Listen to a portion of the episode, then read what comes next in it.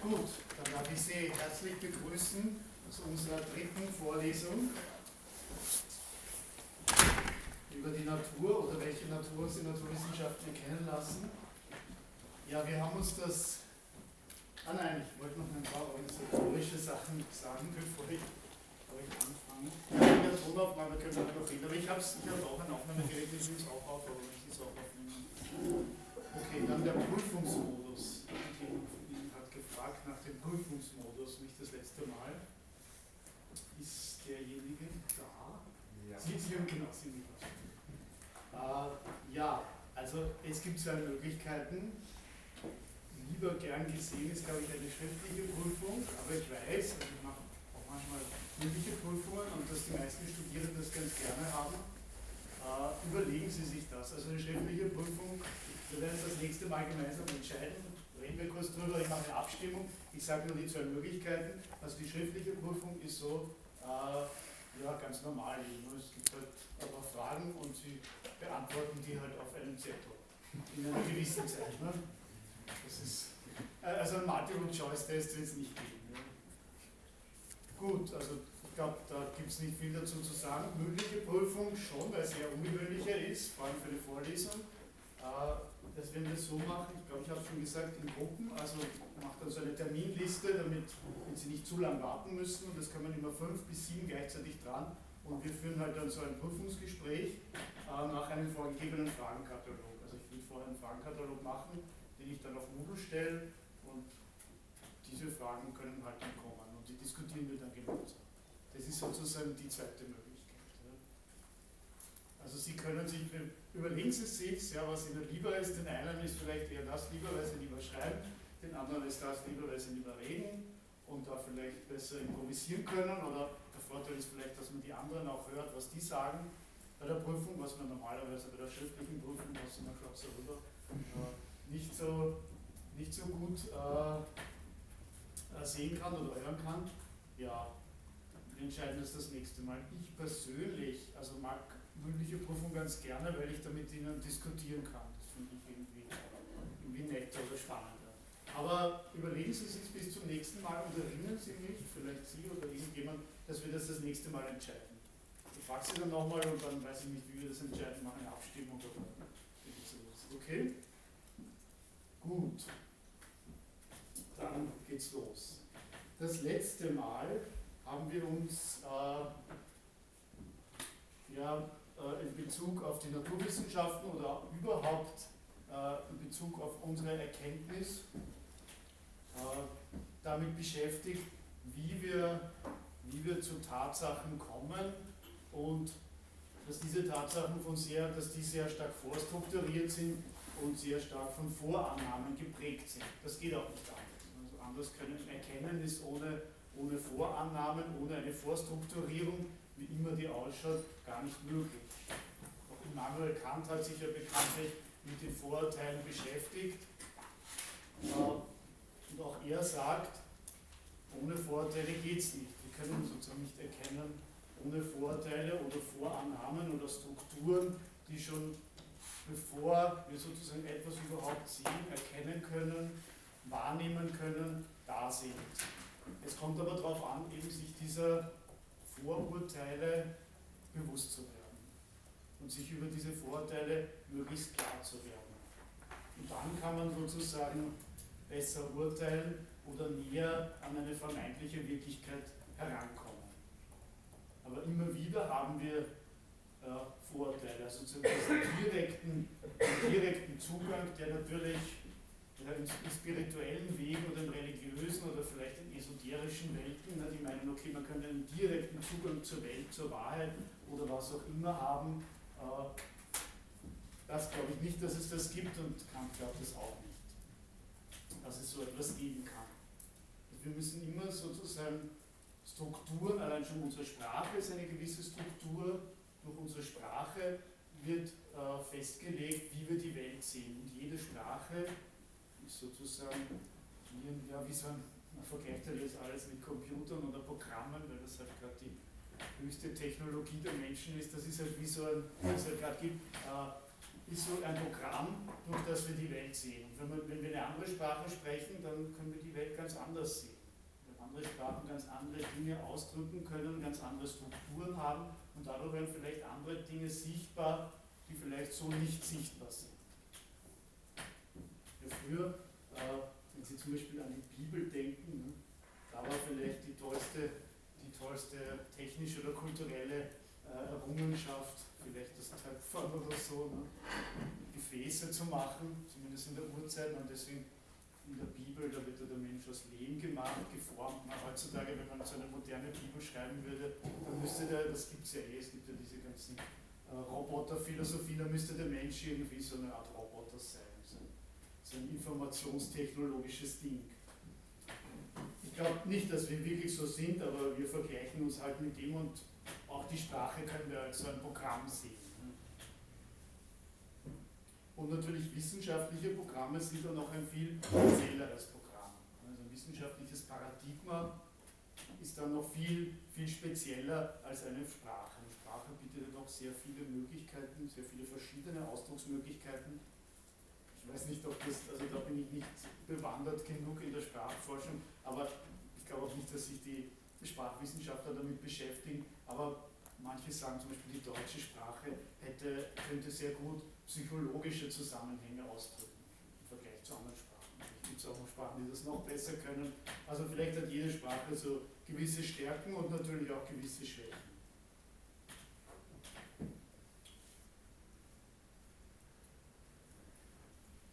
Gut, wir haben auch darüber gesprochen, das letzte Mal, dass äh, diese diese Vorannahmen, Vorurteile, die natürlich nicht nur von uns, also vor allem nicht nur von uns persönlich kommen, äh, dass die in einer gewissen Weise konstruiert sind. Aber sie sind natürlich nicht äh, frei konstruierbar. Ne? Also das Wort Konstruktivismus ist das letzte Mal gefallen, aber das darf man nicht falsch verstehen, äh, dass das bedeuten würde, wir könnten uns unsere Welt frei ausdenken. Genauso, wenn ich jetzt sage, die Sprache, natürlich ist die Sprache eine gewisse Konstruktion, ja, aber sie wurde natürlich nicht von einer Person, von einem Spracherfinder, obwohl es gibt ja künstliche Sprachen, Sie kennen vielleicht ein paar, ne?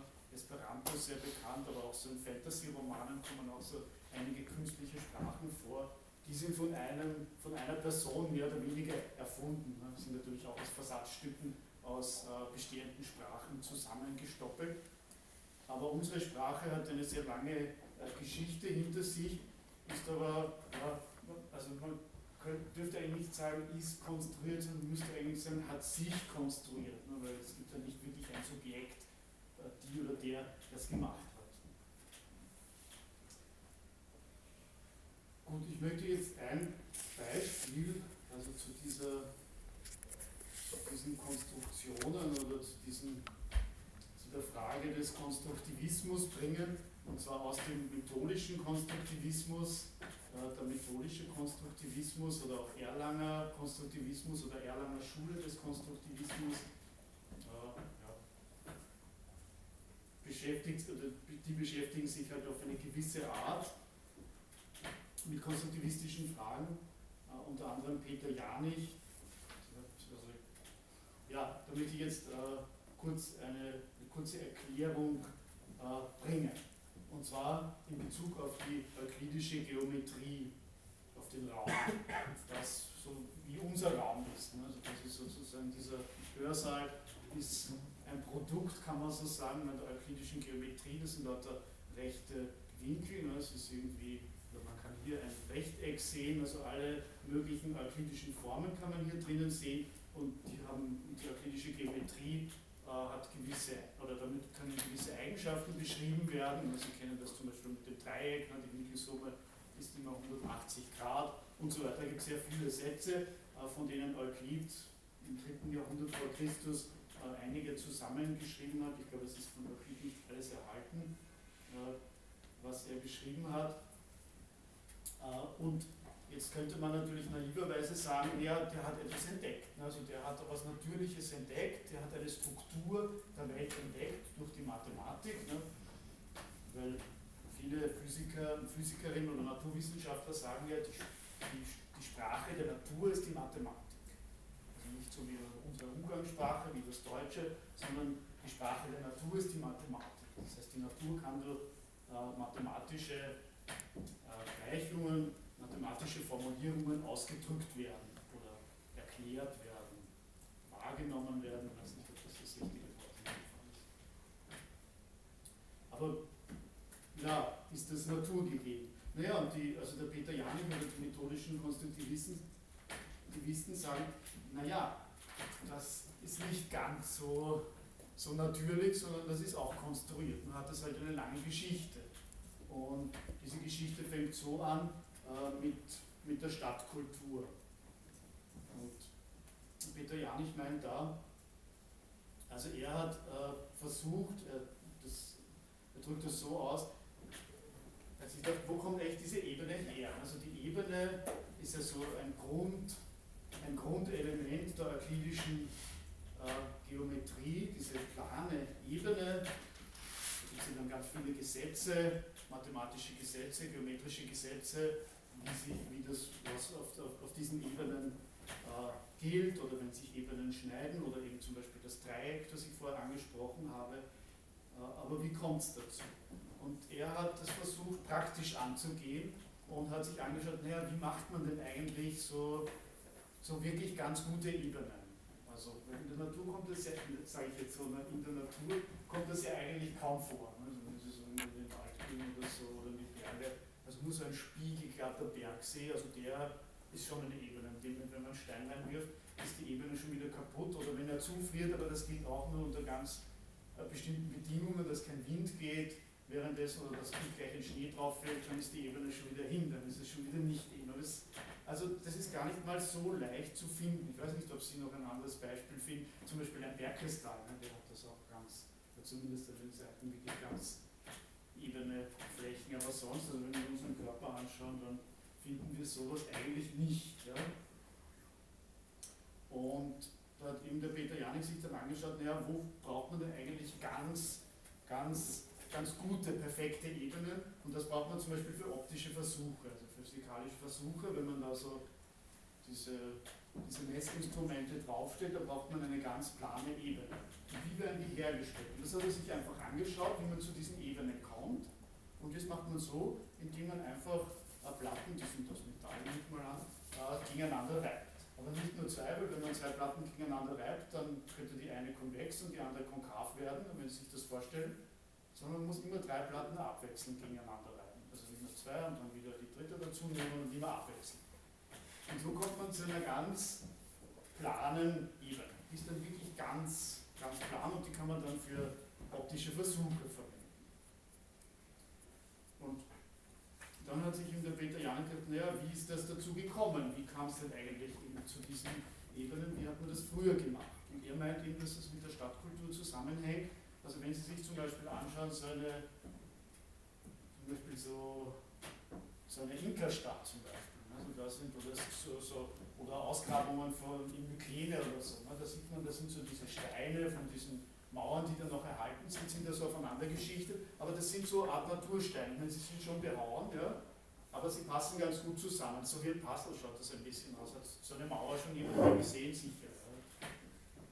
Also das passt wie ein Puzzle so zusammen, da haben Sie sicher, aber die haben doch so irgendwie so eine Naturform. Also das sind keine, das sind keine so idealen Körper, so ein Kubus oder ein Quader oder sowas.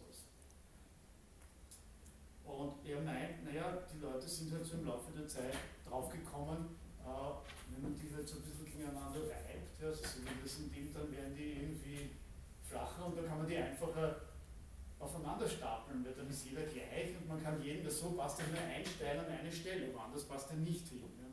Wenn Sie sich zum Beispiel eben äh, dieses Tor von Mykene, ich weiß nicht, ob Sie das im Kopf haben, bringt vielleicht nicht mal ein Bild mit, also diese Steine da, das sind wirklich, passen da ganz, oder, oder so Inka-Städte zum Beispiel, die passen ganz genau zusammen. Aber er meint eben, also wenn man die gegeneinander reibt, dann kann man so eine Art Quader erzeugen und dann sind diese Steine austauschbar passen dann alle. Und die kann man dann irgendwie stapeln und das ist praktisch. Und noch einen Schritt weiter ist dann dieser künstliche Stein, ne, der Ziegel. Also Ziegelstein, Babylon zum Beispiel ist aus Ziegeln gebaut.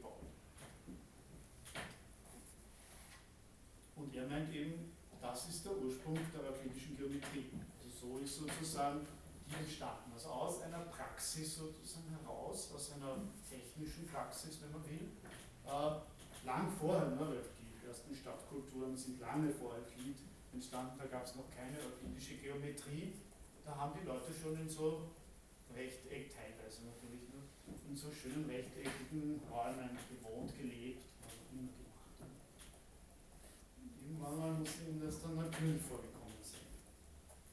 Und aus dem meinen eben die methodischen Konstruktivisten, also in dem Fall das von Petriani, äh, dass aus dem eben dann die ebenen Flächen, der rechte Winkel, ja, das, also die, alle, alle möglichen Formen der euklidischen Geometrie entstanden sind.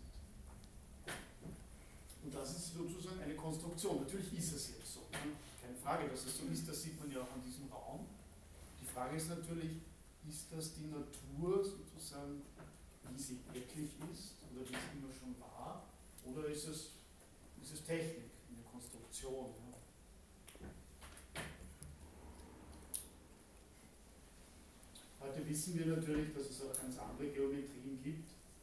Äh, eben Bernhard Riemann, die nicht, die nicht euklidische Geometrie, oder zum Beispiel die Riemannsche Geometrie, Differentialgeometrie, äh, die im 19. Jahrhundert entwickelt worden ist, wo das ganz anders ist. Vielleicht wäre es auch ganz anders hätte sich ganz anders entwickelt, wenn sozusagen unsere Kultur nicht aus Stadtkultur mit Ziegelsteinen sich entwickelt hätte, sondern eben so wie so eine Indianerkultur mit so Zelten. Wenn Sie sich die Oberfläche von so einem Zelt anschauen, dann ist da so irgendwie, was ist überhaupt für eine Form? Was ist überhaupt für eine Form? Ja, das ist ja nicht, das ist ja kein Kegel, ein Kegel ist auch noch ein idealer euklidischer Körper, sondern das hängt ja so durch. Weiß jemand, wie diese Form heißt? Von einem Zelt, das wie ein Kegel, der so ja, also das ist irgendwie so hyperbolisch oder wie auch immer. Auf jeden Fall, wenn Sie auf dem ein Dreieck zeichnen, äh, dann wird die Winkelsumme nicht 180 Grad sein.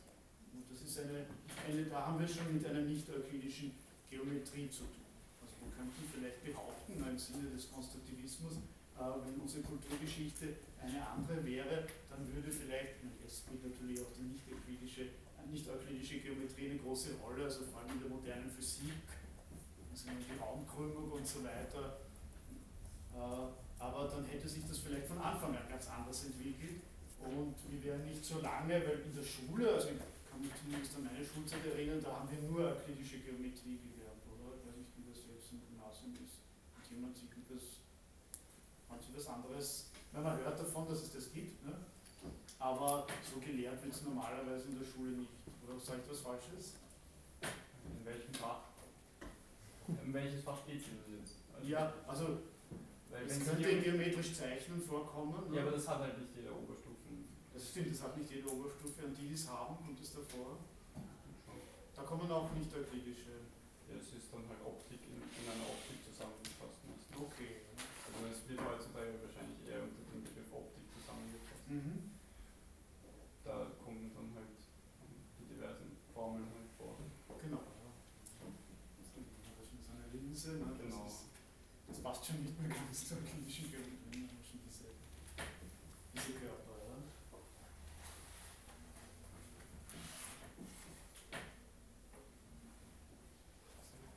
Gut, ja. Ja, also methodischen Konstruktivisten haben das dann für alle, das war jetzt nur ein Beispiel, die haben das dann für alle möglichen Dinge, Ideen unserer Kultur versucht, so nachzuvollziehen, so ein bisschen so Archäologie zu betreiben, ideengeschichtliche oder Vorstellungsarchäologie, vielleicht ein bisschen vergleichbar, wie das Michel Foucault gemacht hat. Der hat das mehr so in anderen Themen gemacht, das sind ja doch mehr so ein bisschen naturwissenschaftliche Themen, die da im methodischen Konstruktivismus behandelt werden.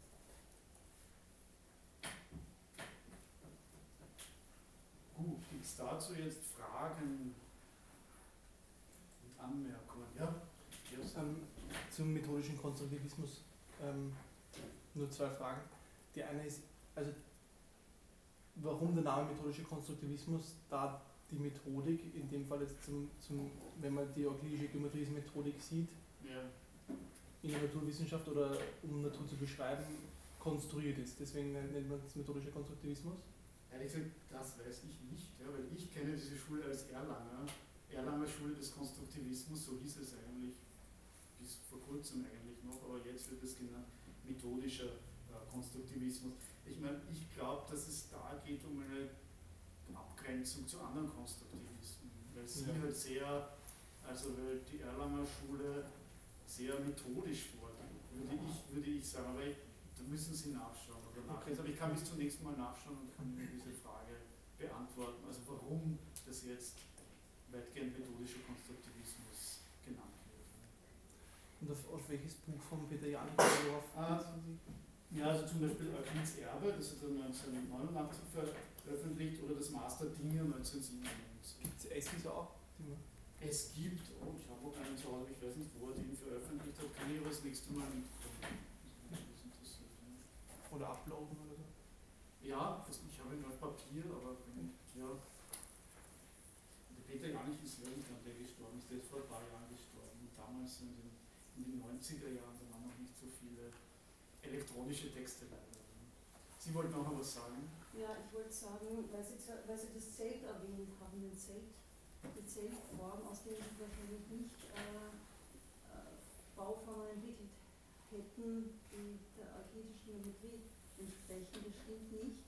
Ich weiß, dass sie aus den Nomadenzelten zum Beispiel die türkischen Holzhäuser entwickelt haben und die sind ganz, entsprechend ganz dieser Geometrie. Unsere Geometrie. Gehen auf diese äh, Nomadenzeltform zurück.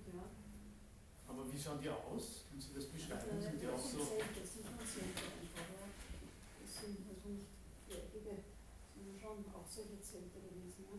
Ja. Ich glaube, ja. ja, ähnlich, ne? Ich glaube, also der Peter da Janik versucht hat zu erklären, wie es. Ja.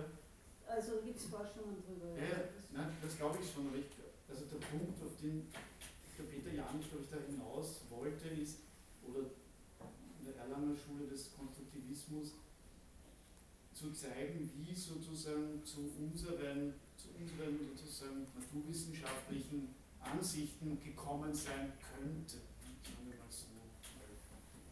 Das ist jede, jede Geschicht, Geschichtsforschung oder vor allem die sozusagen den Status quo oder den Zustand aus der Geschichte ableitet, ist in vielen Fällen natürlich immer mehrdeutig. Es wird sozusagen eine Linie hier verfolgt, ja, aber es gibt natürlich ganz, ganz viele Linien. Also dass sozusagen Konstruktion historisch nachzuzeichnen, ist immer eine Schwierigkeit. Und er versucht nur nachzuzeichnen, warum sozusagen eine Erklärung zu suchen, warum es zur euklidischen Geometrie kam. Weil, ja, Sie überzeugt ah, Das ist für mich nicht sehr überzeugend, würde ich sagen. Also, ja. Überlegung, aber. Aber es gibt ja, es gibt ja zum Beispiel jetzt in zum Beispiel in indianischen Kulturen gibt es ja in dem Sinn keine Geometrie, deswegen können wir das nicht vergleichen. Also wir müssten das wir müssten das mit denen vergleichen und das gibt es ja eigentlich nicht. Deswegen können wir das ja nicht vergleichen. Also dann könnten wir vielleicht, dann könnte es war nur so eine These, so dahingesagt, oder Hypothese muss man nicht sagen. Ne? Also wenn sozusagen wir in Zelten immer noch wohnen würden, dann möglicherweise äh, hätten wir dann zuerst mal eine andere Geometrie entwickelt. Die Frage ist natürlich, also das, ich glaube, das muss man in einer, auch in einer, in einer Gesamtheit sehen, weil wozu das ist ja, also eine Geometrie ist ja auch nur in einer gewissen technischen äh, Welt oder wenn ich, wenn ich sehr viele Techniken anwende, überhaupt notwendig. So wie das eine Stadt oder eine Stadtkultur ist. Also letztes Mal habe ich ein Foto, habe ich Ihnen ein Foto gezeigt von dem Pida H. Also das ist ja technisch sehr einfach. Man sieht natürlich diesen, das ist schon unglaublich ausgefeilt, auch die Techniken, die sie haben, aber es ist sehr wenig. Sie haben dieses Haus, das Sie da gesehen haben. Ne?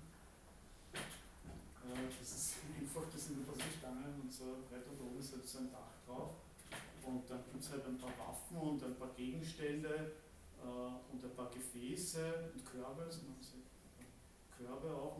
Aber da gibt es jetzt nicht so viele, so viele Techniken im Vergleich jetzt eben zu einer Stadtkultur, es Handwerker gibt, wo das sozusagen viel weiter differenziert ist und eben auch eine Architektur gibt.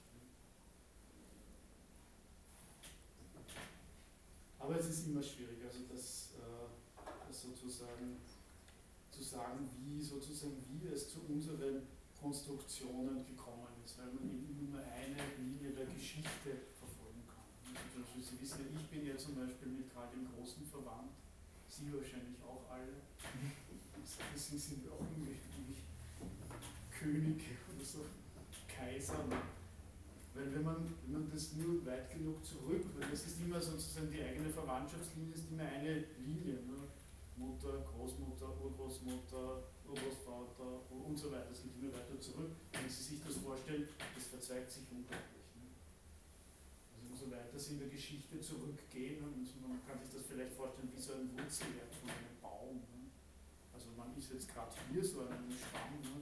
und das ist das jetzige Ereignis, das ich erklären will. Und ich kann halt so eine Wurzellinie verfolgen und kann behaupten, ja, das kommt daher, aber tatsächlich gibt es immer sehr viele Linien, weil genauso wie jetzt zu diesem jetzigen Zeitpunkt passieren unglaublich viele Ereignisse in der Welt.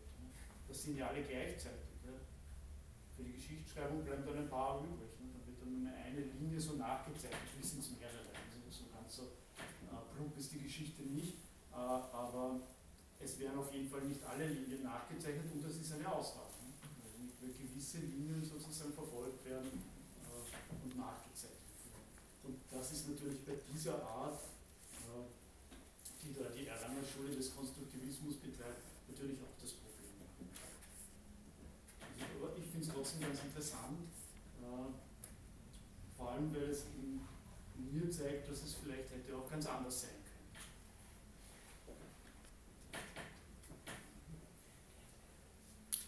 Gut. Gibt es sonst noch zu dem?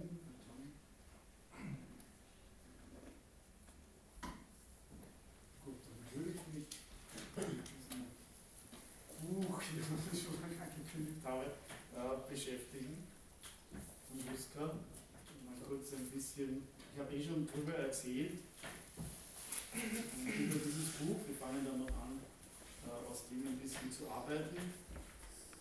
Also es geht in diesem Buch, es heißt so, um das Tunguska-Ereignis, schon gesagt, dass das war entweder eine geophysikalische, es gibt verschiedene Theorien, es ist auf jeden Fall nicht eindeutig wissenschaftlich geklärt, was das war. Es hat vor 111 Jahren stattgefunden, am 30. Juli 1908.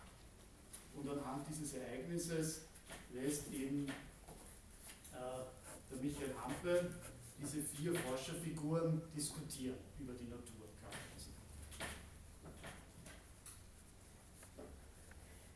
Und zwar in einer etwas auch eigenartigen Art, und zwar in Form äh, eines Totengespräches. Totengespräch ist eine literarische Form, was es schon seit der Antike gibt. Lukian oder Barbari zum Beispiel haben das angewendet und da kommen, ein Totengespräch ist in dieser literarischen Form, wo Figuren vorkommen, das können reale Figuren sein, die nicht mehr leben, aber trotzdem sozusagen noch weiter reden. Ne? Was würde, was ist was würde Einstein sagen, wenn er mit, ich weiß nicht, äh, mit Freud diskutieren würde zum Beispiel. Also könnte man ein Totengespräch draus machen. Ne? Und dann lässt er eben diese vier äh, Forscherfiguren eben in einem Dialog über die Natur äh, diskutieren. Diesem Dialog werden wir uns dann äh, widmen. Davor, das Buch ist sehr heterogen, davor gibt es ein paar, dazwischen gibt es ein paar Aufsätze, es gibt dann auch so ein Essay am Ende des Buches und dazwischen gibt es so poetische eigentlich Aufsätze, wo er sich mit den vier Elementen beschäftigt. Ne? Wasser, Erde, Luft und Feuer. die sind auch ganz interessant, diese alten vier Elemente, weil sie doch in einer gewissen Weise auch wieder den modernen Naturwissenschaften, zum Beispiel in festflüssig, gasförmig und Energie, auch wieder vorkommen, diese Konzepte.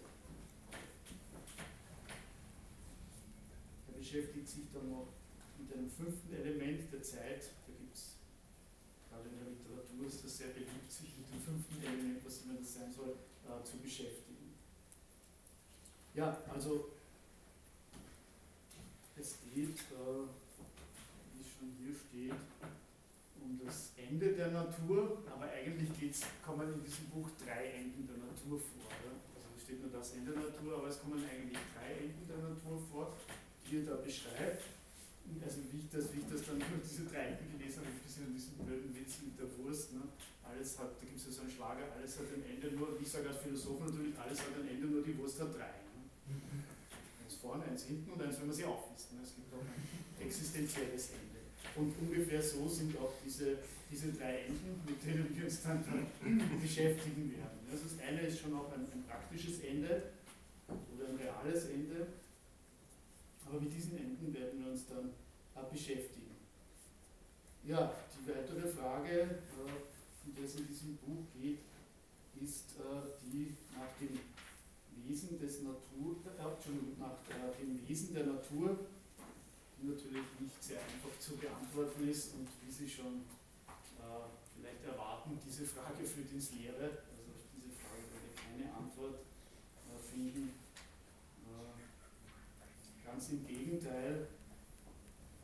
Also einer dieser vier Figuren, wenn Sie ihn jetzt dann noch länger äh, öfters kennenlernen, also das ist eben einer davon ist der Paul Feierabend, der ist ein bisschen anders, der Waldheit, der hat das Blackfoot in dem Buch oder in diesem Dialog, in diesem Totengespräch.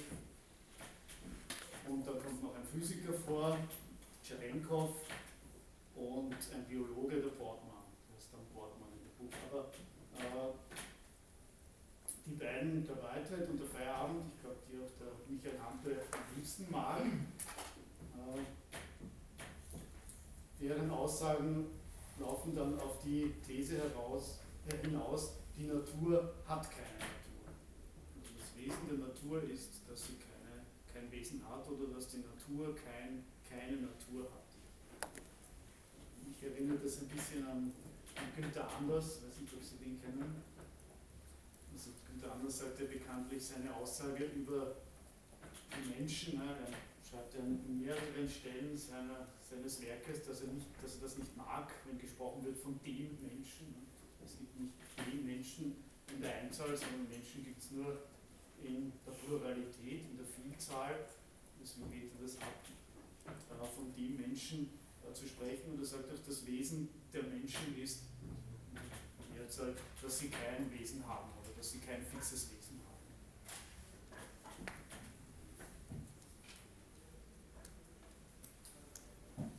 ja, damit werden wir uns auch beschäftigen dann anhand dieses Buches. Und, das habe ich schon ganz am Anfang in der ersten Vorlesung gesagt, über diese sokratische Trennung und der Sohn führt auf Sokrates zurück, eben zwischen Natur und Kultur. Diese Trennung lässt sich natürlich nicht äh, aufrecht erhalten.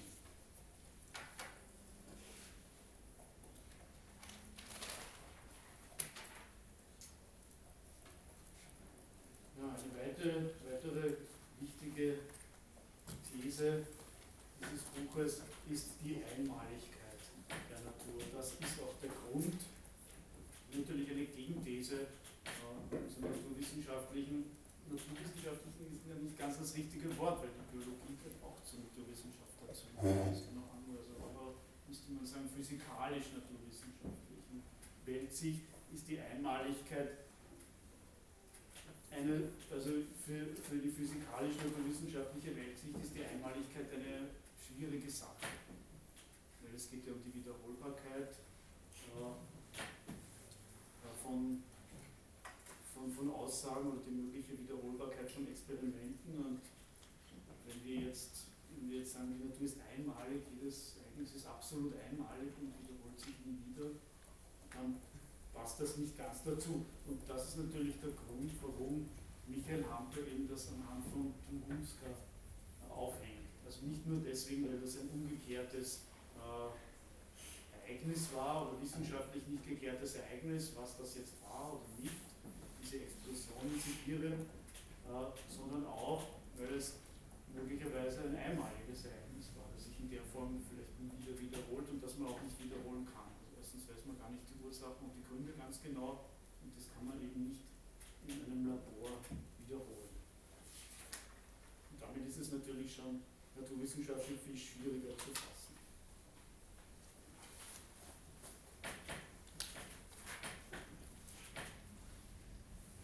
Und also das Buch fängt auch so an mit einem Zitat, das ist, ich weiß nicht, ob die, ob die Hampels alle verwandt sind, aber meine Homer, die von Wecker, meine Homer-Übersetzung ist von Roland Hampel übersetzt. Ich weiß nicht, ob der mit unser Michael Hampel verwandt ist, ob das sein Großvater war oder, irgendein Verwandter. Und im elften Gesang schreibt Homer,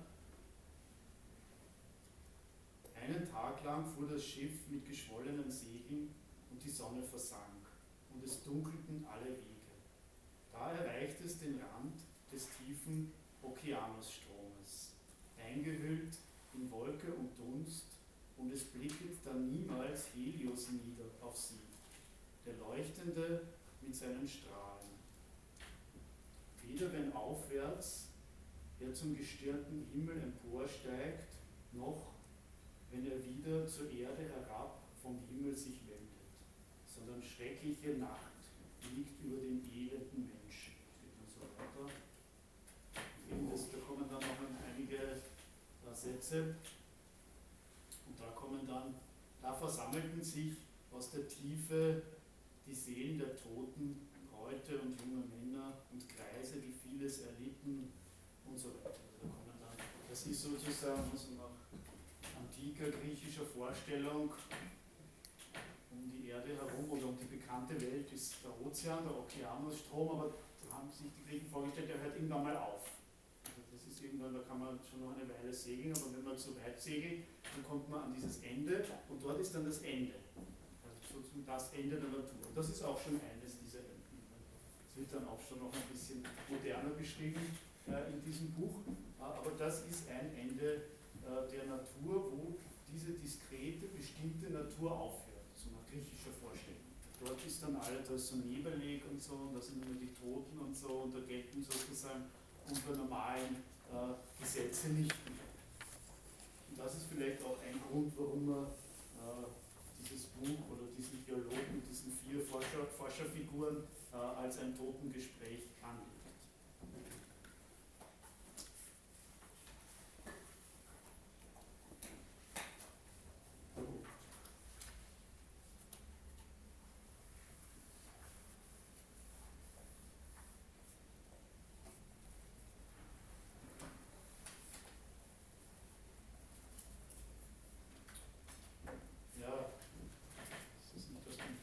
habe ich nicht dazu geschrieben, also das ist jetzt kein Zitat aus diesem Buch, sondern habe ich dazu geschrieben.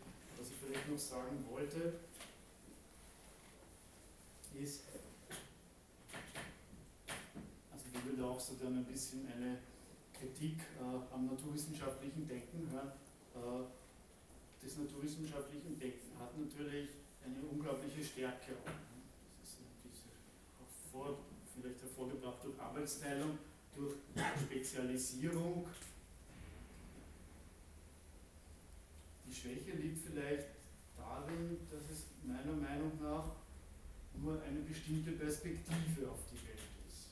Genauso wie eben ich das versucht habe zu erklären, wie die euklidische Geometrie, die zwar historisch bedingt ist, genauso unsere physikalische äh, Perspektive ist natürlich historisch bedingt, das hören die Physiker nicht gerne, äh, aber es ist natürlich so, und das ist das Problem. Das Problem ist, dass deswegen diese Perspektive nicht falsch oder schlecht ist. Da muss man sehr aufpassen, das äh, zu beurteilen. Aber meine Kritik wäre, dass es eben nur eine Perspektive ist. Und das, das Problematische, das ich dabei sehe, ist, wenn man diese Perspektive völlig generalisiert oder universalisiert. Das wäre diese Perspektive sozusagen alles und könnte auch alles erklären. Das, das glaube ich nicht und eben in dieser griechischen Vorstellung äh, Ende der, das Ende der Welt, ne, dort, wo das Totenreich anfängt, dort hört die Natur auf. Also da gelten auch die Naturgesetze nicht mehr. Da schweben halt dann so die Toten rum und es ist alles sehr nebelhaft und unbestimmt.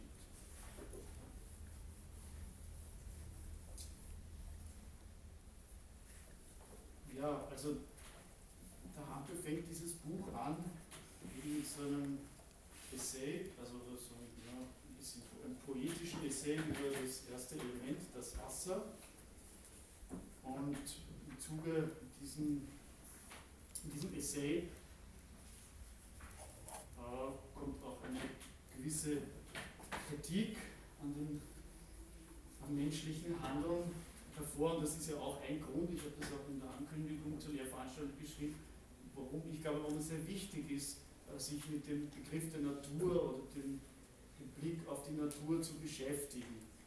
Weil ich glaube, die Probleme oder Schwierigkeiten, die wir mit unserer Umwelt haben, damit zusammenhängen. Mit diesem, äh, mit diesem Blick, wie wir auf die Natur sehen. Also er schreibt da eben, äh, die Menschen die Menschen seien die größte, die größte Natur, die allgegenwärtige Naturkatastrophe, weil sie, ich glaube, ich habe das schon gesagt, weil sie das größte Artensterben äh, seit 65 Millionen Jahren ausgelöst haben. Es hat schon viele, ich habe das letzte oder vorletztes Mal das schon angesprochen, es hat schon viele solche Schübe von großen Artensterben gegeben, aber in den letzten Jahrzehnten findet das allergrößte Artensterben statt.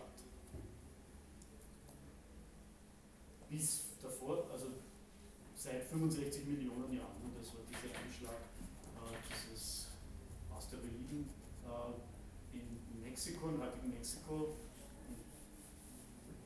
Der hat natürlich ein noch viel größeres Artensterben ausgelöst. Und deswegen schreibt man der Hampe, die Menschen sind irgendwie so wie Vulkane oder Meteore, die so auf die Welt äh, einschlagen. Man versucht da, also der beschreibt das deswegen so, um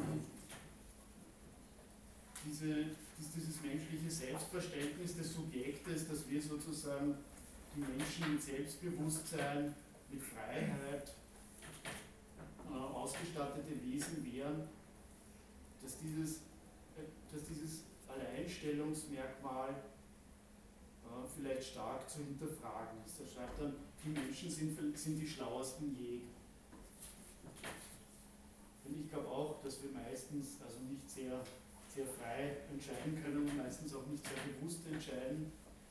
Meistens sind wir getrieben. Aber ich glaube, das bedeutet für mich nicht, dass es keine Freiheit gibt. Also ich glaube schon, dass Menschen die Möglichkeit zur Freiheit haben, aber ich glaube, dass es nur sehr, sehr selten oder nur sehr wenig helle Momente in den meisten Leben von uns gibt, äh, wo wir wirklich frei sind oder wo wir uns wirklich dessen bewusst sind, was wir sind oder was vielleicht die Welt sein könnte.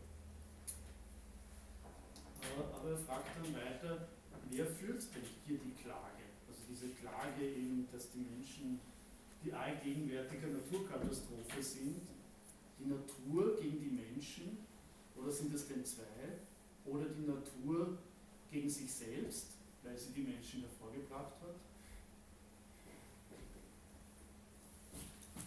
Also das wirft sehr viele Fragen auf, die im gesellschaftlichen Diskurs eigentlich immer wieder wie selbstverständlich. Da, wird es immer, da ist immer diese sokratische Trennung. Das sind immer so zwei Gedanken, das sind wir. Und dann gibt es die Natur und wir machen halt, also dieser Diskurs war ja nicht immer so. Ich glaube, ich habe das, habe ich das letzte Mal äh,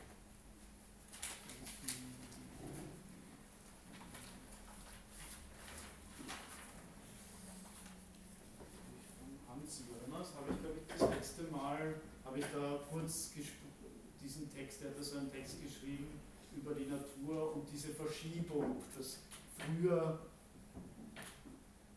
vielleicht noch im 18., im 19. Jahrhundert hört es langsam auf, die Natur eher was Bedrohliches war und man nicht sozusagen die Menschen als die Bedrohung für die Natur angenommen hat, sondern die Natur hat uns Menschen bedroht. Und da hat ja eine völlige Umkehrung stattgefunden. Das heißt, dass wir uns als Bedrohung der Natur sehen, würde ich sagen, ist relativ neu und beginnt, würde ich sagen, in den 1970er Jahren. Gesamtgesellschaftlich, wissenschaftlich beginnt schon ein bisschen früher. Ich glaube, der erste, der den Klimawandel kritisiert oder angesprochen hat, ich weiß leider nicht mehr, wer es war, aber das war schon Ende des 19. Jahrhunderts. Also da sind schon, sind schon kritische Stimmen über die, die Verbrennung von fossilen äh, Brennstoffen, Kohle, wie das im 19. Jahrhundert war, laut geworden, dass das mit, was mit dem Klima machen könnte sehr lange gedauert, bis das ins allgemeine Bewusstsein äh, durchgedrungen ist. Aber auf jeden Fall sehen wir uns jetzt eher als Bedrohung für die Natur, nicht die Natur, dass die Natur uns bedroht.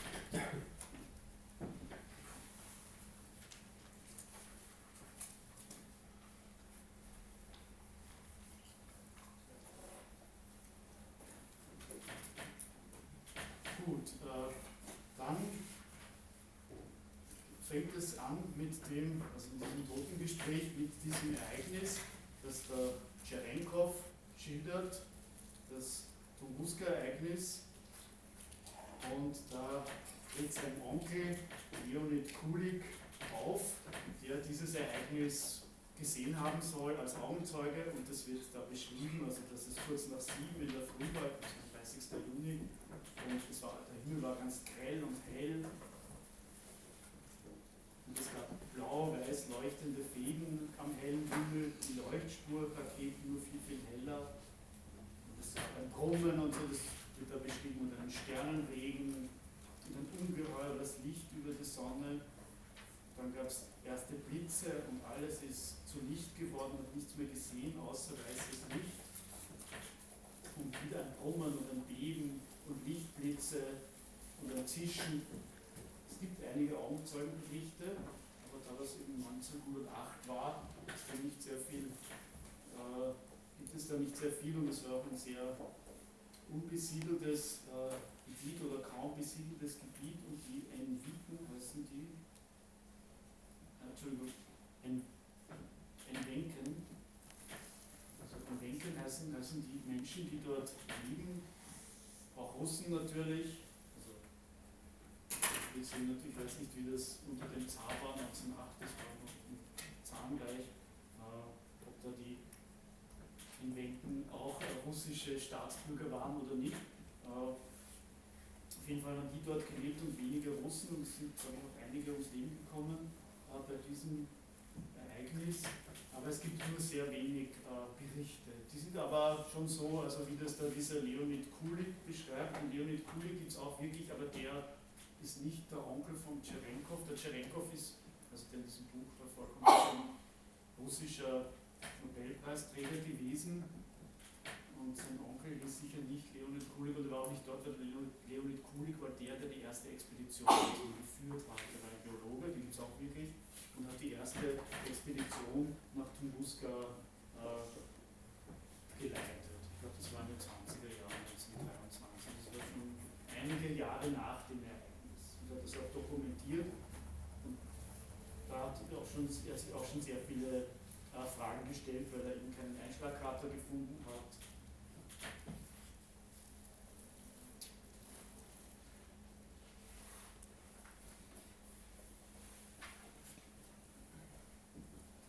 Gut. Der Tscherenkov, äh, also die anderen beiden, also der Feierabend, der sagt dann, no, haben sie ihm geglaubt, ne, dass der so berichtet, wieso soll man das glauben? Und der Tscherenkov sagt, ja, das war eine Tatsache, dieses Ereignis, weil es wurde in, der ganzen Welt äh, von diesem Ereignis berichtet. In London konnte man um Mitternacht am 30. Juni 1908 Zeitung, Zeitung lesen, weil es so hell war. Und es gibt Quadratkilometer äh, Flächen, die voll sind mit umgestürzten Bäumen. Sie sind alle konzentrisch äh, angeordnet und die Fallfläche hat das, die Form eines Schmetterlings, weil die Wurzel, Wurzeln zum Zentrum.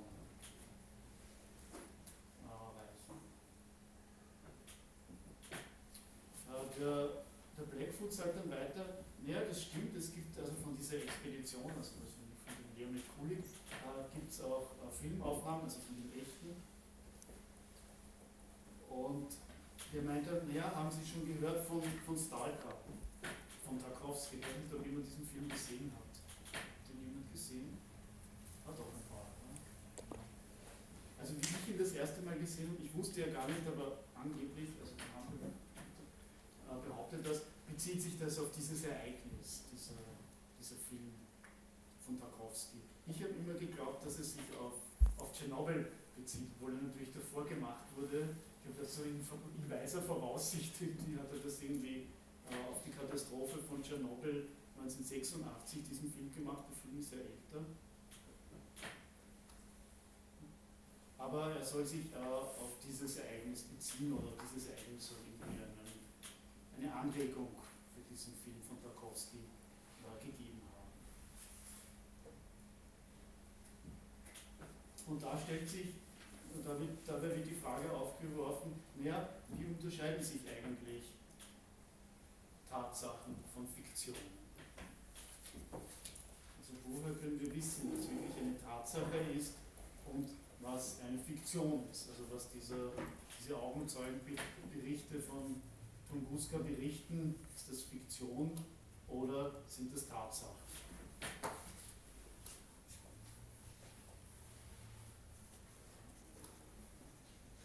Oder ist es einfach nur Seemannsgaben? Das kann sich unglaublich schnell ändern. Also was jetzt eine Tatsache und was ein, eine, ein Mythos ist, was eine Geschichte ist. Das ist nicht immer, nicht immer gleich.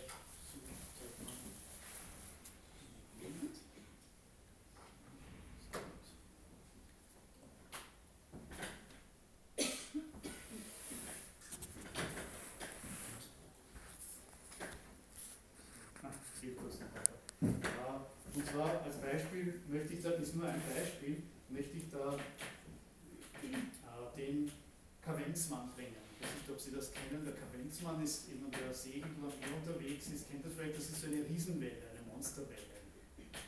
Es war eigentlich jahrhundertelang immer eine Geschichte, ein Seemannsgarn. Haben die haben die Seefahrer erzählt, dass es sowas gibt. Es gibt auch andere Namen auch noch.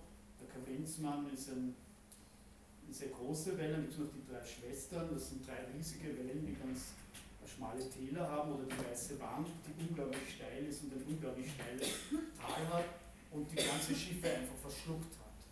Und das hat man eigentlich bis in die 1990er Jahre, war das Seemannsgarn, dass es so etwas geben kann. Ich wusste schon, dass es natürlich in Stürmen sehr hohe Wellen geben kann, äh, die bis 10, 15 Meter hoch werden. Und die Schiffe äh, waren auch dafür ausgelegt, aber der Kavenzmann war immer Seemannskram. Also das würde, also wenn ein Wissenschaftler vor 1995, das hat sich zum 19. Jahr 1995 geändert, wenn man das, wenn man zum Beispiel einem Physiker gesagt hätte, erklär mal den Kavenzmann oder so, das wäre unmöglich gewesen. Also weil sowas gab es einfach nicht. Das war einfach eine, eine Geschichte, ein Mythos. Ein Foto mit Es gibt nur ein einziges Foto, ist auch auf der Wikipedia-Seite zu finden.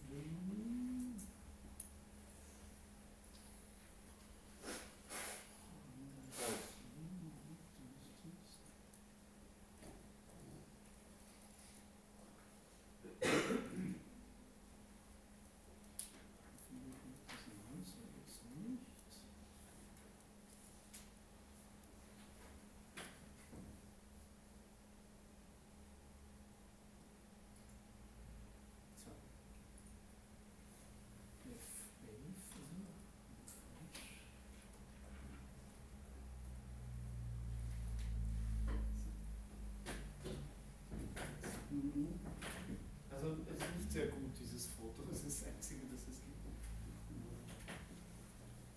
Das hat sich 1995 geändert in der Neujahrsnacht. Also da ist eine Bohrinsel, die Ölplattform Trautner E, die norwegische, von so einer Riesenwelle getroffen worden und die hatte eine automatische Wellenmessanlage. Und da hat man eben, ich glaube es waren auch an die 30 Meter, äh, auf 26 Meter war diese Welle hoch, deswegen hat man sie zuerst Trocknerwelle genannt. Und im selben Jahr äh, ist auch der Luxusliner Queen Elizabeth bei Neufundland, auch im Jahr 1995, von seiner Welle getroffen worden. Vorher ist das natürlich auch ganz oft passiert. Also es, es gab sie auch vorher. Nur vorher hat man es einfach nicht glauben können. Es war unerklärlich, dass es mitten drinnen ganz plötzliche riesige Wellen im Ozean geben kann. Ja. Und es gibt immer wieder Unfälle. Es sind äh, vor, glaub, vorletztes Jahr, steht auf der Wikipedia-Seite, sind zwei Öst oder ein Österreicher, österreichisches Paar ums Leben gekommen, die in, in, Portugal spazieren gegangen sind, nördlich von Porto, und da ist eine Riesenwelle gekommen und hat die äh, ins Meer hinein gespült. Aus dem Nichts, plötzlich. Also diese, auf Englisch heißen sie Freak Waves oder Rock Waves. Berichte eben hat es davor schon gegeben, aber ein wissenschaftliches Paradigma bleibt so lange äh, erhalten, solange nicht wirklich die Ereignisse oder die Tatsachen extrem dagegen sprechen. Und davor war es einfach undenkbar, dass es so etwas gibt, obwohl es Berichte gab. eben, also ein Beispiel eben das größte Schiff äh, der damaligen Zeit, der 1930er Jahre, Majestic, äh, da ist der Kapitän schwer verletzt worden in seiner Brücke 30 Meter über dem Meer, weil ihn so eine Welle getroffen hat. Das ist ja eigentlich nicht erklärbar. Wie kann das da oben passieren? Das muss ja dann, eigentlich ist es ein Indiz dafür, dass es so große Wellen geben muss. Aber trotzdem konnte man das damals wissenschaftlich nicht erklären und auch nicht glauben, dass es so etwas gibt. Und das hat sich eben dann 1995 umgedreht, eben durch diese Messung äh, aus dieser Ölplattform und dann ist das plötzlich, das geht sehr schnell. Ne? Also das ist das, was da kommt, dann so eine, natürlich das ist eine sehr kleine wissenschaftliche Revolution, ja? da geht es halt einfach nur um Wellen oder so. Äh, und dann wurde das anerkannt dann hat es auch Forschung darüber gegeben und man hat die Ereignisse gesammelt in der Vergangenheit, die man dann plötzlich interpretiert hat. Aha, das war auch eine Monsterwelle, das war auch eine Riesenwelle. Dieser Unfall hat dann verschiedene Unfälle in der Vergangenheit einordnen können, wo Schiffe einfach so verschwunden sind oder beschädigt worden sind. Und dann konnte man das plötzlich erklären. Und vor kurzem habe ich gelesen in der Zeitung, glaube ich, deutsche Forscher in einem Wellenkanal diese Wellen auch nachmachen können im kleinen Rahmen und äh, erklären können, wie diese Wellen entstehen, wie die überhaupt entstehen können. Die eben mehr als doppelt so hoch als normale Wellen sind. Also 35 Meter ist schon gigantisch.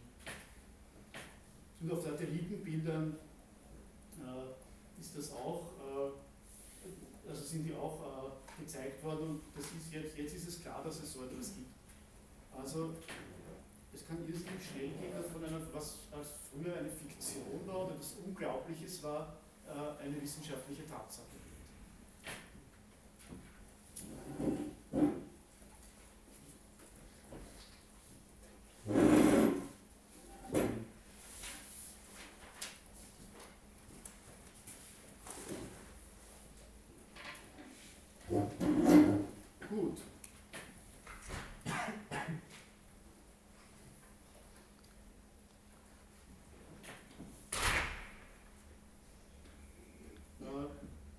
Geht es weiter, eben, also wir beschäftigen uns ja jetzt mit Fiktionen und Tatsachen, wie das Verhältnis äh, von Fiktionen und Tatsachen äh, sind. Und der Ortmann, also in diesem Buch, der der Alfred Ortmann ist, äh, meint, naja, äh, Erinnerungen sind immer auch etwas Fiktives, sagt er. Doch nicht alle Fiktionen sind Erinnerungen. Und der Feierabend meint drauf, naja, in ihren Bestandteilen schon. Weil man kann sich ja nicht etwas ausdenken, was man nicht schon in Teilen erlebt hat.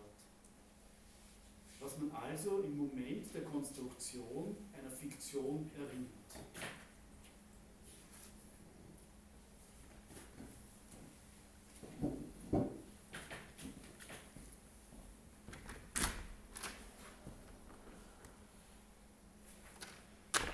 Tscherenkov kann das natürlich nicht so ganz stehen lassen und versucht natürliche Erklärungen weiter äh, von Spekulationen oder von Science Fiction abzugrenzen.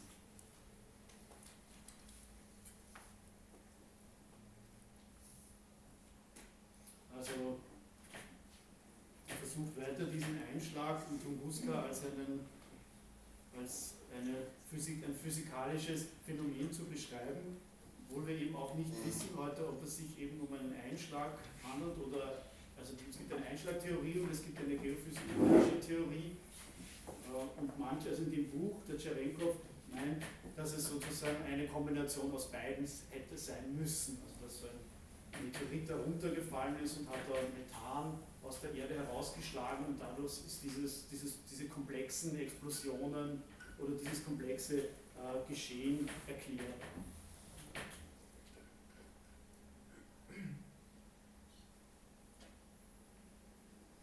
Und, und, die anderen werfen, also die anderen beiden, der Feierabend und der Blackfoot, fragen dann, naja, es, das Ganze ist ja auch eine Geschichte. Es gibt ein paar Indizien, aber dass das Ganze sozusagen ein äh, physikalisches Ereignis war, das ist ja auch eine Geschichte, die aus diesen Indizien zusammengebastelt ist. Weil vieles ist ja unklar, vieles wissen wir nicht über das Ereignis. Warum ist das, äh, warum ist das mehr wahr? Und der Tscherenkov sagt, weil es eben eine plausible Erklärung ist. Also die Physik äh, bietet eine plausible Erklärung im Sinne von dem, äh, was am wahrscheinlichsten ist. Und der Blackfoot fragt dann, naja, sind wir dann wahrscheinlich und natürlich und gibt es Naturgesetze über Erinnerungen und Fantasien? Also in ihrem Gespräch versuchen die anderen beiden, der Feierabend und der Weitheit, die Fiktion oder die Fantasie oder die Erinnerung auch in sozusagen die Erkenntnis mit einzubeziehen. Also in der, in der Physik eher versucht wird, draußen zu halten. Äh, der Blackfoot also äh, meint dann weiter, sie glauben über die Natur und die Ereignisse in ihr sprechen zu können, ohne über sich selbst sprechen zu müssen. Der große Vorwurf äh, an das naturwissenschaftliche oder physikalisch-naturwissenschaftliche Denken, als gäbe es sozusagen eine Welt ohne uns. Würde sozusagen diese, diese natürliche Welt ohne uns ablaufen und hinge sie nicht von uns ab. Das haben wir ja schon in den letzten Malen besprochen, mit, dem, mit dieser Vorstrukturierung, dass das von uns abhängt, von unserer Welt. Ich habe sozusagen schon äh, den, den Erkennenden, die Erkennende in das Erkenntnissubjekt schon ein, äh, Objekt, Entschuldigung, äh, schon einbezogen. Ja. Ein Naturereignis wie dieses ja. hat doch nichts mit uns zu tun. Das haben wir in keinster Weise beein also hervorgerufen oder, oder uns eingebildet oder wir haben keinen Anteil daran.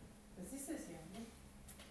Ja. Ein Naturereignis wie dieses oder wie ein, wie, wie ein Vulkanausbruch oder ja, ein Erdbeben genau, oder sowas das können wir vielleicht messen und so weiter, aber wir sind jetzt nicht der Ausgangspunkt. Ja, das ist also was Sie jetzt. Ja, natürlich. Also was, Sie haben ganz recht. Also nur was Sie beschreiben, ist die Naturwissenschaft, der naturwissenschaftliche Blick auf die Welt. Ne? So würde das auch ein Naturwissenschaftler sagen. Das war einfach so irgendwie. Und was hat das mit uns zu tun? Ja, das schon, aber ja? Sie haben doch gesagt, das, ist, das, das wird der Ursprung sein. Oder dass wir uns aus dem Nein, Ursprung das nicht rausnehmen können. Ja, dass wir uns nicht rausnehmen können. Genau, dass wir uns nicht rausnehmen können. Ne? Das meine ich schon. Ja, also natürlich, also nach dem naturwissenschaftlichen oder einem naturwissenschaftlichen Blick ist es natürlich so, wie Sie sagen. ne? Und natürlich können wir dem auch, also selbst das, was wir bisher gesagt haben, in Bezug auf den Konstruktivismus oder der vorstrukturierten Vorannahmen, können wir natürlich auch sagen, äh, dass die Ereignisse in irgendeiner Form da sind, ja, oder in einem gewissen Widerspruch. Zitiere das jetzt wieder, diesen Satz von Ludwig Fischer oder dann auch von äh, Robert Spemann, dass die Natur einerseits etwas objektiv Vorgegebenes ist, die Frage ist halt, was dieses Objektive ist, und andererseits etwas kulturell Konzipiertes, das wir zugleich denken müssen. Oder wie der Spemann das sagt, die Natur äh, oder der Naturbegriff, sein Bedeutungsgehalt variiert mit dem Selbstverständnis unserer menschlicher Praxis. Also es hängt von uns schon ab. Und zwar paradoxerweise gerade deshalb, weil Natur das von dieser Praxis nicht freigesetzte ist. Das ist das, was Sie sagen. Sondern das ihr notwendig Voraussetzende meint. Also Aber es ist ja immer beides. Das ist das. Also was Sie sagen, ich, sag, ich würde das auch sagen, dieses, also wir können ja ein Gedankenexperiment machen. ne? Wir können uns ja denken, sofort, ja, wir können uns ja denken, die Menschen sind noch nicht da und das fällt da runter und das sieht keiner. Hat es trotzdem stattgefunden oder nicht? Ne? Es gibt, glaube ich, schon mehrere also Ebenen. Es gibt also Naturereignisse, die von uns in keinster Weise beeinflussbar sind, mit uns auch nichts zu tun haben, wie zum Beispiel ein Vulkanausbruch oder ähm, also nehmen, nehmen Sie dieses Ereignis, was Sie in dem Buch haben. Ne? Da, kann, da kann man wirklich schwer sagen, wir hätten da einen, einen Anteil daran. Aber Aber Natur als solches, natürlich haben wir da einen Anteil, also allein mit der Umwelt, das Umweltverschmutzung und so weiter. Genau, oder mit dem Das heißt, es gibt, Artensterben, das es, gibt, es gibt Teile innerhalb äh, der Naturereignisse, wo der Mensch draußen ist und wo er drinnen ist. Und das kann man nicht auf einen Nenner bringen. Ja, aber was Ein Meteoriteneinschlag ist ein gutes Beispiel für, ja, sind wir draußen. deswegen nimmt er das ja auch, ne? weil das ja so ein sozusagen etwas ja schwieriges Beispiel ist ganz leicht. ich würde nicht sagen, dass wir draußen sind. Sobald wir versuchen, das zu erklären, sind wir genauso einbezogen. Genau, würde ich auch sagen. Ja, danach, aber was Ja, wir danach was ist- aus dem Ereignis machen, das ist wieder was anderes. Aber dass dieses Ereignis, Ereignis stattgefunden hat. Ja, Wir aber das, was Sie, beeinflussen. Aber, darum geht es ja in dem Buch, dass man im Nachhinein versucht, das Ereignis zu rekonstruieren. Davor wissen wir noch nicht, was das Ereignis überhaupt war. Und in welchen Theorien sich das dann aufgliedert, das wird dann erst im Nachhinein festgelegt. Ja, es geht Das ist- darum, welchen das ist- Anteil wir daran haben. ja, was Sie was sofort, ja, Sie. Was Sie sagen, ist halt ein objektivistischer äh, Ansatz, aber dieser objektivistische Ansatz ist mit einer Unterstellung verbunden. Eine Unterstellung, dass sozusagen dieses Ereignis, ohne dass es jemand sieht, ja, in der Weise, wie Sie es aber jetzt gerade sehen, schon da war. Weil Sie sehen ja das Ereignis in einer gewissen Art. Sie stellen sich es ja vor, genauso wie sich die Wissenschaftler vorstellen, also entweder ein Gasaustritt, eine Explosion oder ein Meteoriteneinschlag oder ein Komet, der verdampft oder irgendwas. Ja? Und das hat halt diese, diese Explosion oder diese mehreren Explosionen und was auch immer dort war, ausgelöst. Aber das ist ja auch schon eine Vorstellung von Ihnen. Und Sie projizieren jetzt diese Vorstellung äh, in eine objektive Welt, ohne Sie auch da gewesen wäre. Aber wie können wir das sagen? Also das ist ja sozusagen eine, eine Unterstellung. Ja? Weil Sie sagen es ja nur, wie Sie hier sitzen, ja? sagen Sie das aus Ihrem Wissen, aus Ihren Vorstellungen oder was Sie über dieses Ereignis wissen, stellen Sie sich das Ereignis vor, sagen Sie das heraus. Anders könnten Sie das ja gar nicht sagen. Ja, Also natürlich, ja, Dann könnte man auch das andere, das andere Gegenteil kehren und sagen, es, es herrscht ein Solipsismus. Dass alles nur von einem Gedanken oder von einem, also immer ich bin zum Beispiel abhängt, dass alles gar nicht so ist, wie es- wie es eigentlich ist. Also da können wir, können wir sowieso über nichts mehr sprechen. Ja, aber wir sprechen zum Glück miteinander. Aber natürlich das sofort, ja. Das ist natürlich wieder ein anderes Thema, der Solipsismus. Natürlich können Sie das behaupten. Also Sie können, aber Sie können das auch nicht beweisen. Ja? Also Sie können sozusagen nicht beweisen, dass die Welt nur Ihre Vorstellung ist. Ja? Sie können das behaupten, das hat denselben Status. Ja? Natürlich können Sie das sagen, wie äh, dass ich behaupte, die Welt war ohne uns, ja, ohne unsere Vorstellungen, ohne unsere Sichtweise, ohne unsere Erkenntnisse in dieser und jener Art schon vorhanden. Das können wir annehmen natürlich, aber Zugang zu der Welt haben wir ja nur durch unsere Sinne, durch unsere Erfahrungen und durch unseren Geist. Das heißt durch unsere Sprache, durch unsere wissenschaftlichen Methoden, durch unsere wissenschaftlichen Paradigmen und durch die sehen wir die Welt. Und das ist vorstrukturiert und da hängen wir mit drin, würde ich sagen. Ohne dem geht es nicht. Aber ja, ja, Sie wollten was sagen. Also man muss es nicht unbedingt in den Solipsismus abgleiten, Ja, natürlich. aber die Fragen, die sich hier stellen von wie ist das Subjekt in der, in der Objektrelation, ist die ganz klassische transzendentale Subjekt-Objekt-Dichotomie. Und genauso wie Sie sagen, wir können uns das nicht vorstellen, ähm, wie wir nicht auch immer selbst die Welt um uns herum perzipieren, das ist auch wieder Phänomenologie oder postphänomenologische Ansätze, wenn wir das überkommen wollen. Also auch von dem, von dem Buch mit den Diskussionen, das ist, das ist wieder die ganz klassische alte Frage, was ist Subjekt und Objekt, in was für eine Relation stehen wir. Aber das, das heißt ja nicht unbedingt, dass wir uns dem Ganzen hingeben müssen. Wir sagen, ein Komet ist von uns recht abgeschieden und andere Dinge, die wir mitkonstituieren, wie zum Beispiel die Umweltverschmutzung der Ozeane, die auch wieder mit denen wir dann wieder in Kontakt stehen. Aber das, das muss ja nicht alles auf diese Dichotomie hinausrennen, wieder, wie schon die ganze Zeit über war. Seit, meine, Die ganze Philosophie, ja, Geschichte, schon. Wenn man, wenn man da postphänomenologisch herangeht, dann kann man das ja auch überkommen und dann muss man nicht immer wieder dieselben gleichen Fragen stellen. Wie konstituieren wir unsere Realität? Wie sind wir intersubjektiv miteinander verbunden? Und man muss nicht, auch nicht immer Solipsismus abgleiten. Es gibt ja andere Möglichkeiten auch. Aber stelle Also das Udorf, das Udorf, also was? Was Sie noch was Ich gesagt? habe ich hab nur gefragt, wie, wie man sich dieses Überkommen vorstellen soll. Ja, das ist, das ist eine interessante Frage, ja, müssen Sie dann noch genauer erklären. Aber der Hampel, also ich würde jetzt nicht sagen, dass der, das kommt jetzt da vor, aber dass der Hampel sozusagen dieses ganze Buch jetzt die sozusagen Subjekt-Objekt-Dichotomie jetzt da noch einmal ganz aufholt. Aber es kommt auch vor, es kommt, ja jetzt gerade in diesem Absatz, finde ich, kommt das ganz, ein ganz interessanter Gedanke vor. Aber wollten Sie, können Sie das noch kurz erklären? Können, ja, nein, Zeit, wir können das auch das nächste Mal dann machen. Nicht das, nicht das Überkommen dieser Relation, sondern das Überkommen der Dichotomie, wie es der postphänomenologische Ansatz ist. Ja. Das, das ein einzig und allein. Aber ich würde auch sagen, dass der Ampel das eigentlich, das in seinem Buch eigentlich auch so ein, ein Fazit sozusagen dieses Buches ist, dass es diesen Gegensatz, dass dieser Gegensatz nicht aufrechterhalten kann. Oder auch nicht viel sinnhaft sozusagen über den. Also in dem Moment, wenn man in diesen, in diesen Dichotomien denkt, ja, in diesen Gegensatz denkt, ist man natürlich auch in diesem Gegensatz gefangen. Und das sind diese beiden, also das war eh sehr schön eigentlich, also Sie den Solipsismus und Sie den Objektivismus sehr genannt, die da wirklich so auf beiden Seiten da so stehen. Ne? Das sind diese beiden Extremstandpunkte. Ne? Also die beide sozusagen weder widerlegbar noch beweisbar sind. Also was Sie gesagt haben, kann ich nicht sagen, dass es falsch ist. Ich kann nicht beweisen, ja, dass dieser, äh, mit, was auch immer das war, Meteorit oder so, der eingeschlagen hat, wenn wir das nicht gesehen hätten. Ja. Das weiß ich nicht. Ja. Aber andererseits, warum sollen wir es annehmen? Weil ich kann nur das sozusagen beweisen, was ich sehen kann und was ich untersuchen kann. Ja. Gibt es einige Wortmeldungen. Ich glaube, man muss da überhaupt nicht so ins Extrem fallen. Äh, man kann ja auch einfach davon ausgehen, über was können wir sinnvoll reden, ohne jetzt irgendwie ein, eine Stellungnahme zu beziehen, ob das jetzt wirklich der Fall war oder nicht. Aber Fakt ist, dass wir über dieses Ereignis sinnvoll reden können, wenn wir irgendwie Erfahrungen damit gemacht haben. Unabhängig davon, ob, ob, ob jetzt das Ereignis unabhängig von uns stattgefunden hätte oder nicht. Ja, also jetzt beim gefühlsmäßig würde ich sagen, naja, sicher wird es ohne uns auch stattgefunden, weil wir wissen ja, dass es eine Zeit ohne uns Menschen auch gab.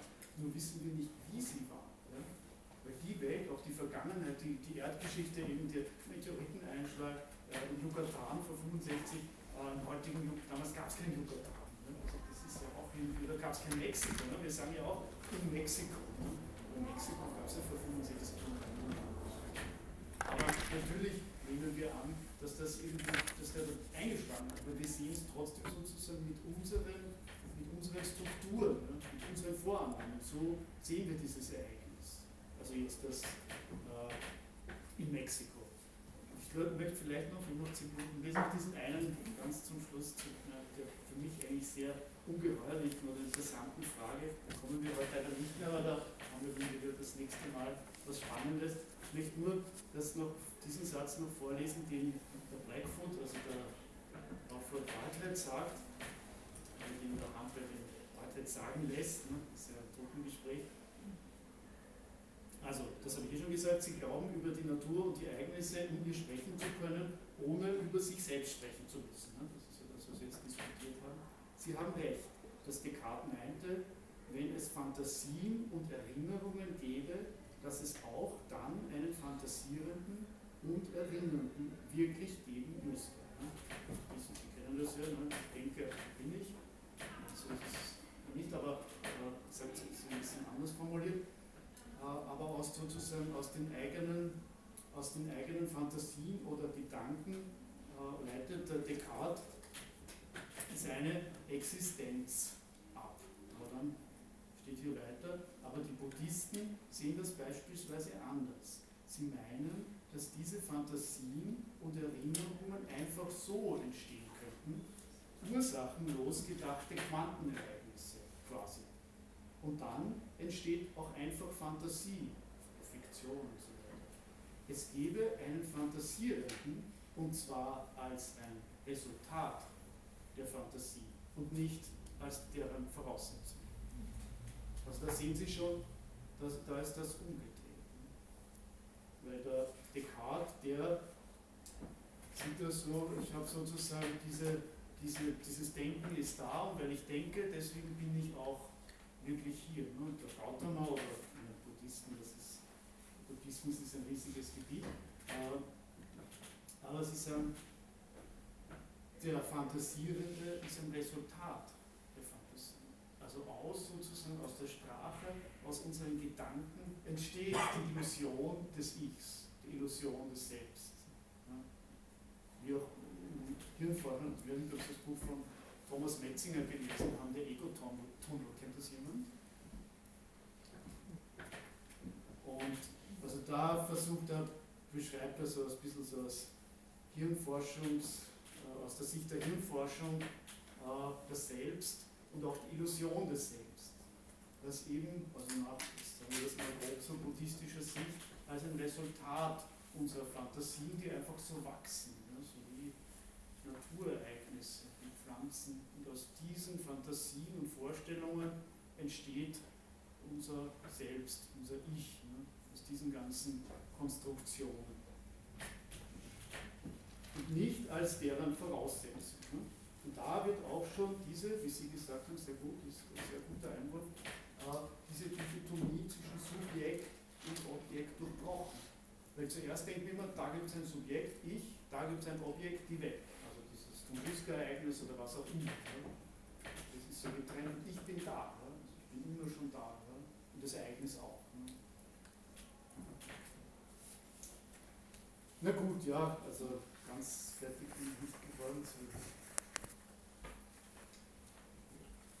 Zu der ganz spannenden Frage zu diesem Rand. Ich wollte ja noch zu diesem Rand der Natur, so wie das in der im Mythos oder im Text von Homer vorkommt, auch noch vordringen, aber das geht sich heute nicht mehr aus, aber dann haben wir das nächste Mal dann noch was. Das ist für mich eine, eigentlich eine sehr ungeheuerliche Frage eigentlich, die der Feierabend auf der Seite 53 da stellt, in Bezug auf Fiktion und Tatsachen. Gut, dann würde ich jetzt mal aufhören zu reden. Wollen Sie noch Fragen stellen? Es ist schon spät.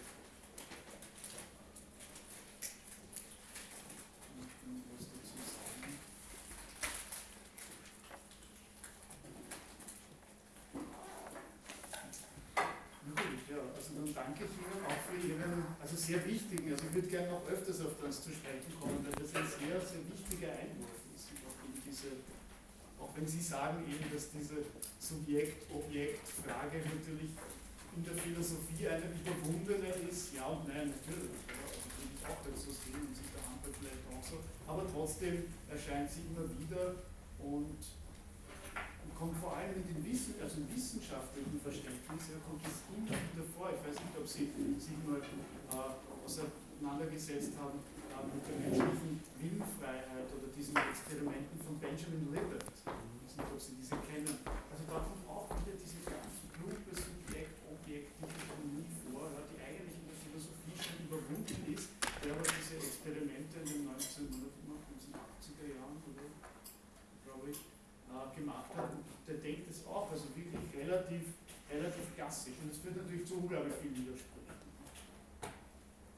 Aber diese Widersprüche sind sehr spannend und deswegen sind wir hier. Okay, dann danke ich Ihnen und wir sehen uns das nächste Mal.